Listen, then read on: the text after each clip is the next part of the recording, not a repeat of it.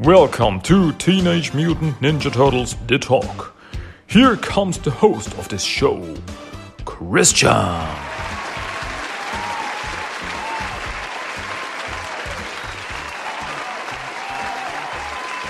Cowabunga, my dear friends and listeners. Welcome back to Teenage Mutant Ninja Turtles The Talk.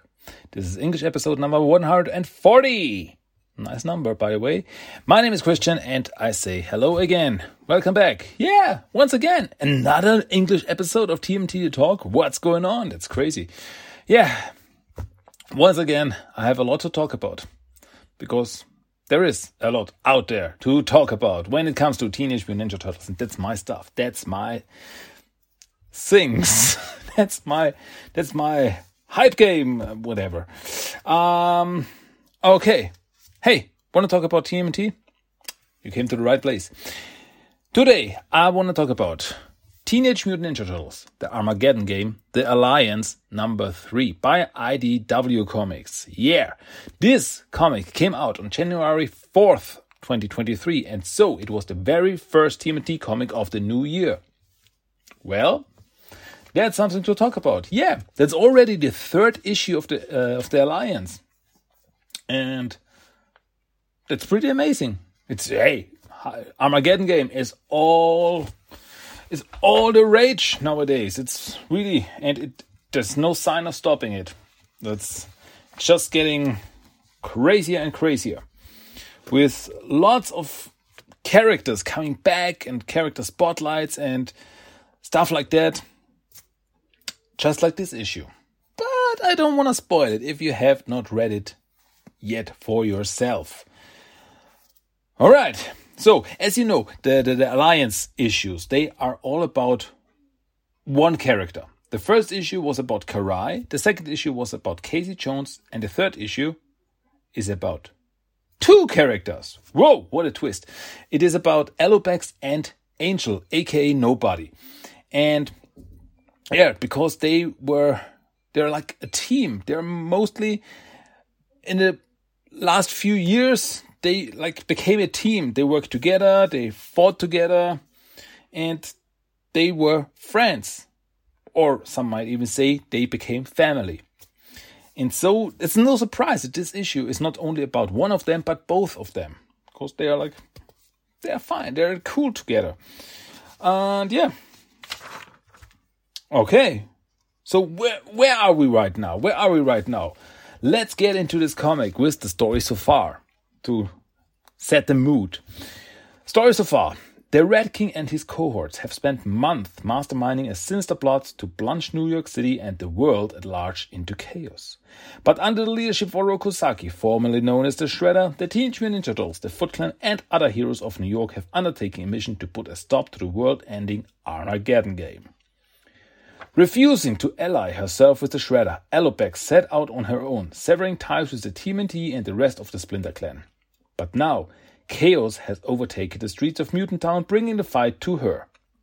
Meanwhile, across town, Alopex's closest friend, Angel Bridge, aka Nobody, is locked in a deadly battle with an Utrom assassin, and Alopex is her only hope of survival.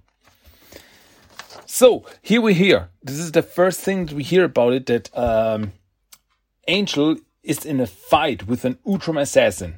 And that's that's the first thing that really took me by surprise because when did this really happen?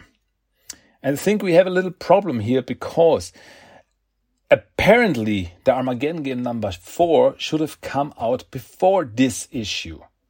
So I guess there is just some setup. I mean, Angel had some run ins with some Utrom assassins, but that was over. She was fine. The last time we saw her, Donatello was like, "Hey, okay, uh, we defeated those those guys, so I mean, not really defeated. I mean, they attacked Angel and then they went they, they, they went away because they were after uh, Sari.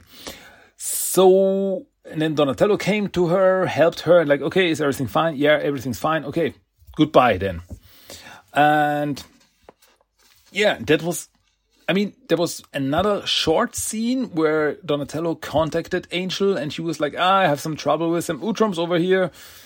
And we didn't really know what's going on. where, where does another Utrom come from? And I think there are some there are some uh, holes in the story here that we will get filled with the next few issues. Like, okay, like when did this happen?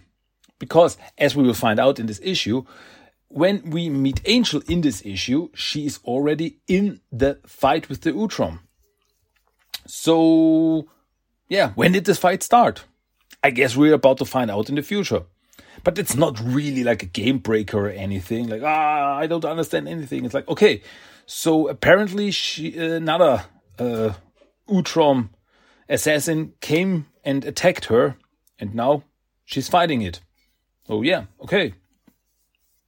That's that's the only uh, story part that needs more like a setup that we didn't get yet. But it's not that it's not it's actually not that that problematic or anything for the story. By the way, the story and the art is by Juni Ba, and Juni Ba was also the uh, the artist, the the, um, the artist behind the TMNT Annual 2022, which was fantastic, which was really fantastic, and the art also in this issue is really cool. It's it really how should I put it? It really sticks out. It's like, okay, if I pick up this comic and then I pick up like the Armageddon game or the regular TMNT comics, it's totally different. And that's cool. That's cool to get something different, to get different art styles and everything. Um, and she's, the, the Juni Ba really got this very stylized style, if that makes any sense. Uh, it's really like this uh it might, might even say it's simplistic but not in a bad way it's like really when i read it the first time i thought yeah that's cool i liked it then when i read it the second time it's like okay wait there are some things that i didn't really get because this whole issue is really really about the art so if you just get the story you're missing half the thing that makes this comic good because the art really is the art is really the heart of the story. hey, that was good. Um, it really, you should really check it out for yourself. I think it's really, really cool. So, as I said, story and art is by Juni Ba, colors by Ronda Pattison, backup story by Erik, Bur- Erik Burnham, backup art Roi Mercado, backup colors William Soros, letters Jake M. Wood, editorial assistant Nicolas Nino, associate editor Zach Boone, editor Jonathan Manning, senior editor Charles Beecham. So yeah, lots of people working on this comic. Okay, we start this comic and it's all about Alopex. She thinks about home. She's currently alone in the city because she cut the ties with uh, the turtles after they uh, teamed up with the Shredder. And she was like, nah, I'm not having any of this. Shredder's the bad guy. Don't tell me anything else. And so, so she's thinking about home. What is home? It's like she remembers the woods where she grew up when she was not a mutant. Then the city. Then her friends. The turtles. Everything. And then she remembers that uh, how she cut the ties when the turtles were like, "Hey, we have to work to get together with Shredder. He's not the man he used to be. He tries to change his ways. He's and there are bigger there are bigger stakes here. So we have we have to all to work together. And he's the one who can help us. And Alopex's like, nah, I'm not having any of this. I'm out. And so she's done with the Splinter Clan for now. And yeah, meanwhile, Angel is like in this this warehouse. I guess, as I said before, we are missing like here a little part where this whole thing was set up with Angel, but uh, I guess uh, she's still. It appears that she is at at Harold's place at Harold's lab where she was last seen, where she was working on the nobody suit and stuff like that. And then she had to run in with the uh, Utrom assassins, and she's there. And there's also like another Utrom assassin who like appears before her, and it's not disguised or anything. it's like this robo skeleton with the Utrom in the stomach.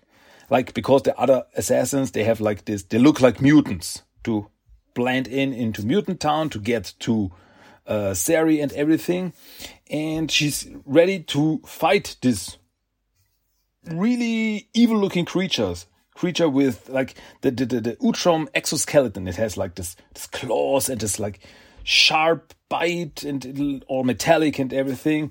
And she gets ready to fight. What she doesn't know is that in front of the lab, outside of the lab, there are some uh, military guys getting ready to storm the building. And uh, those guys are from the EPF and they are like, We're in position, ma'am, ready to engage the mutant at your notice. But, ma'am, scanners pick up not one, but two life forms in there. And that, that, first off, when they said uh, they're talking to ma'am, I was like, ah, okay, so they're yeah talking to madam now. Hmm, okay, well, there might be a surprise in there.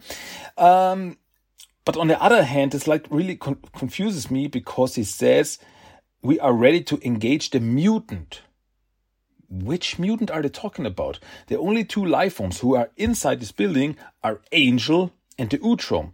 So I guess they are confusing the the Utrom uh, for a mutant because I guess it had a mutant disguise before before the fight started before this fight started it had a mutant disguise so like ah it's a mutant but now it's just the exoskeleton because the um, mutant disguise, the, the, the, yeah, just fell off. Something like this.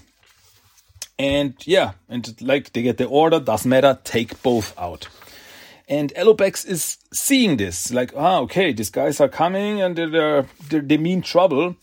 So she gets there, and I really like this this here because we see Alopex's animalistic um, powers, the power of smell. Like we can see like this uh, smell getting to her of all these guys, and she hears them. And meanwhile, uh, Angel is fighting this uh, assassin, and this is one thing that I did not realize the first time I read it. But Angel has a life bar above her head. And that's something I did not realize uh, because there's really uh, stylistic style, uh, stylistic style, uh, showing a life bar above her head, and it's depleting as they fight. And because she's, yeah, it does not look like she's winning this fight, and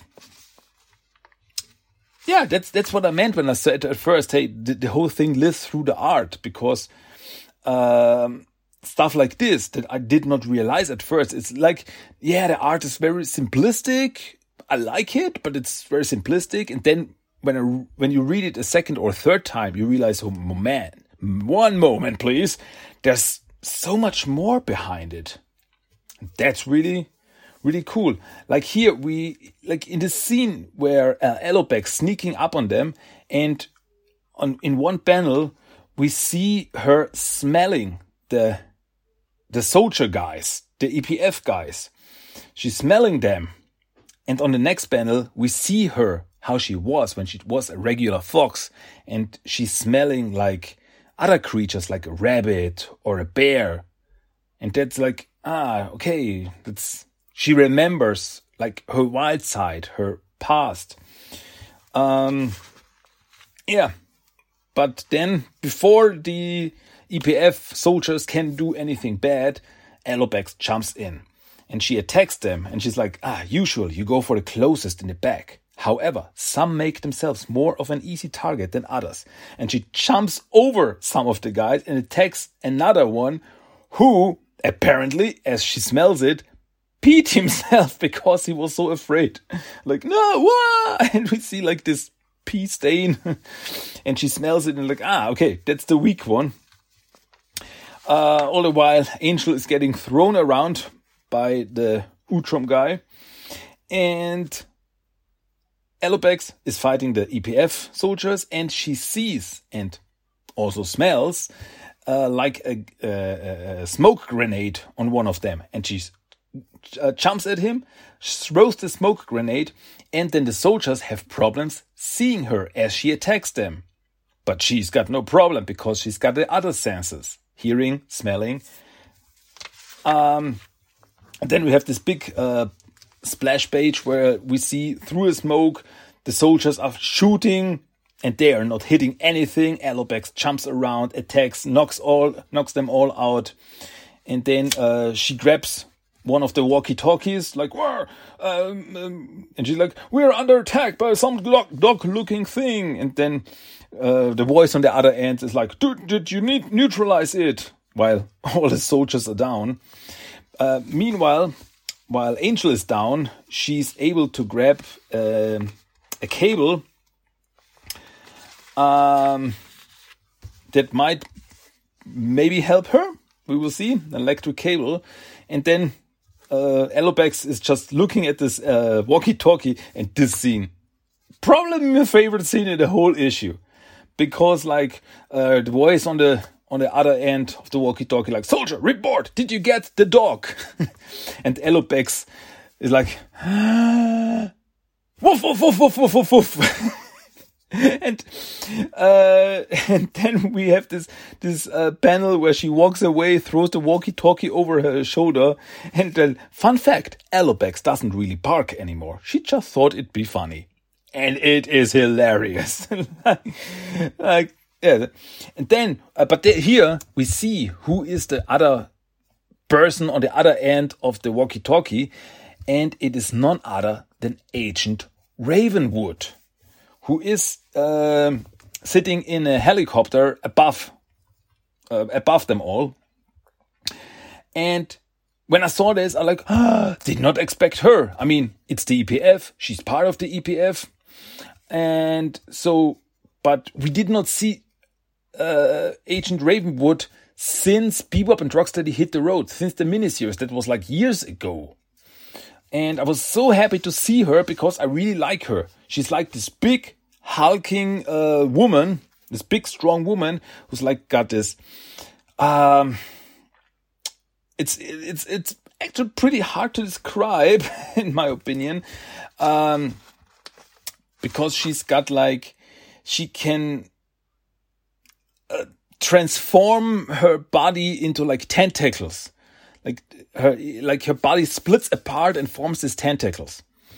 And yeah and agent ravenwood is like yeah I, i've had enough of this nonsense. And she jumps out of the helicopter and lands straight in front of alopex um yeah meanwhile angel is once again attacked by the utrom assassin and she's her head is grabbed and hold uh, and the, the, the the assassin holds her down, but she's able to get to the electric cable and turns around, smashes the cable into the Utrom, and it fries it.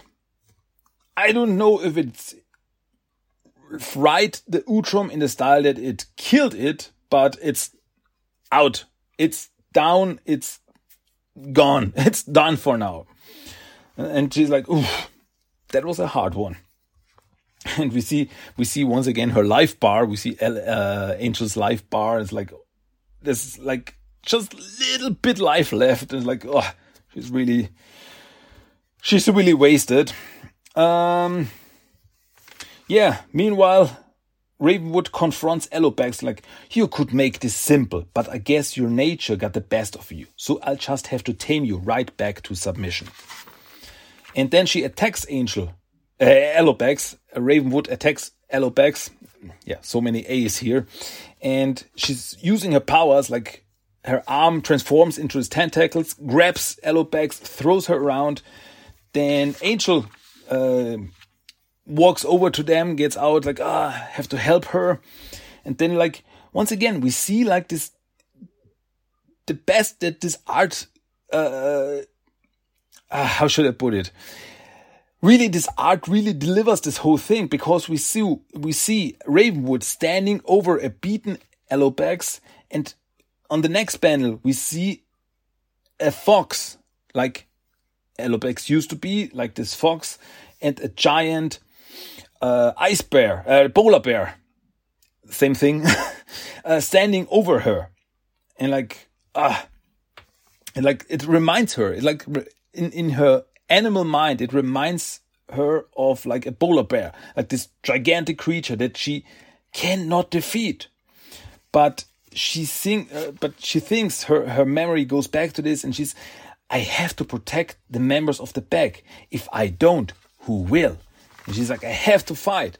But then, Angel jumps in and punches, punches Ravenwood's arm, and uh, Angel goes over to Alopex and she's like, Hey, how are you feeling? And like, like nothing is going my way lately. Tell me about it. And uh, Ravenwood is confused because her arms, her tentacle arm, can't go back to, can't reform. She's like, ah, I can't barely move. What did you do? And it, and uh, Angel shows her, haha, I've put on the arm of the nobody suit. And just like, just a good old shock. Uh, I just learned that this uh, works pretty well. I mean, she took out she took out the Utrom with uh, electric shock, and now she's like this uh, shocker shocker uh, arm electroshocker uh, arm from her nobody suit, and that's yeah like this electricity is like okay it it will go away, but for now you can't fight. Like um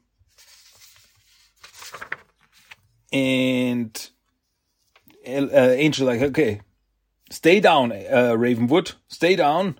Uh, there's more if you're still hungry. And uh, now call your buddies, and by the time they come pick you up, we'll be long gone.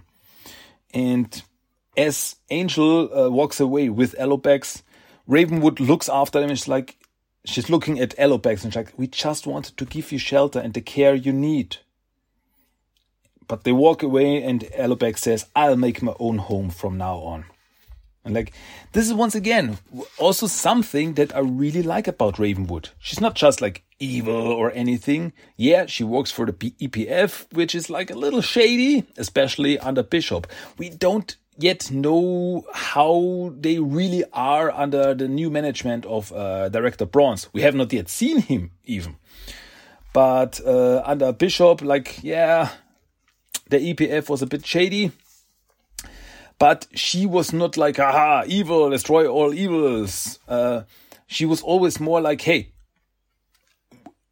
I, I want, I can fight. I can fight if I have to, but I don't want to destroy you. I want to help you.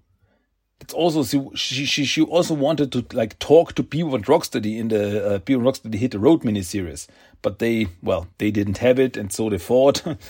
And here it is also the same thing. It's like, okay, if you don't come with us, uh, we have to fight. But I don't want to hurt you. I actually want to help you. And here it is the same thing, but Alopex's like, nah, thank you, but no thank you. And then they like, okay, huh, like, oh, I think I need a drink. And like, okay, let's go to the bar. And then like, ah, thank you. Um, and Angel, what for? uh, back there, please. And she, uh, like, no, I mean, I think I needed that.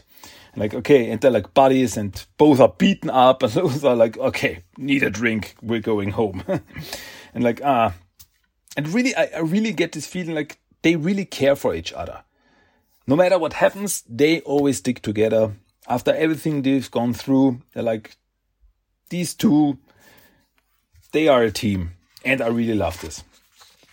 So now we get to the backup where we see uh, Alopex and Angel, who is now in her nobody, in her complete nobody suit, uh, walk through an alley, and they talk about uh, about the whole Shredder uh, Shredder situation. Like, hey, you can't be serious about Shredder. And like, hey, Alopex, I know your problems with the Shredder, but things have gotten worse, and they are there are actually surprisingly worse things than the shredder.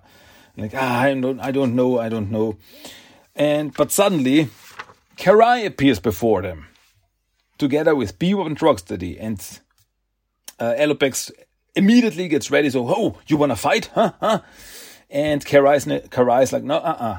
We're not here to fight. Beard Rock's like, huh, okay, if you say so, boss, but if you need us, we'll beat them up. And like, be what Proxy.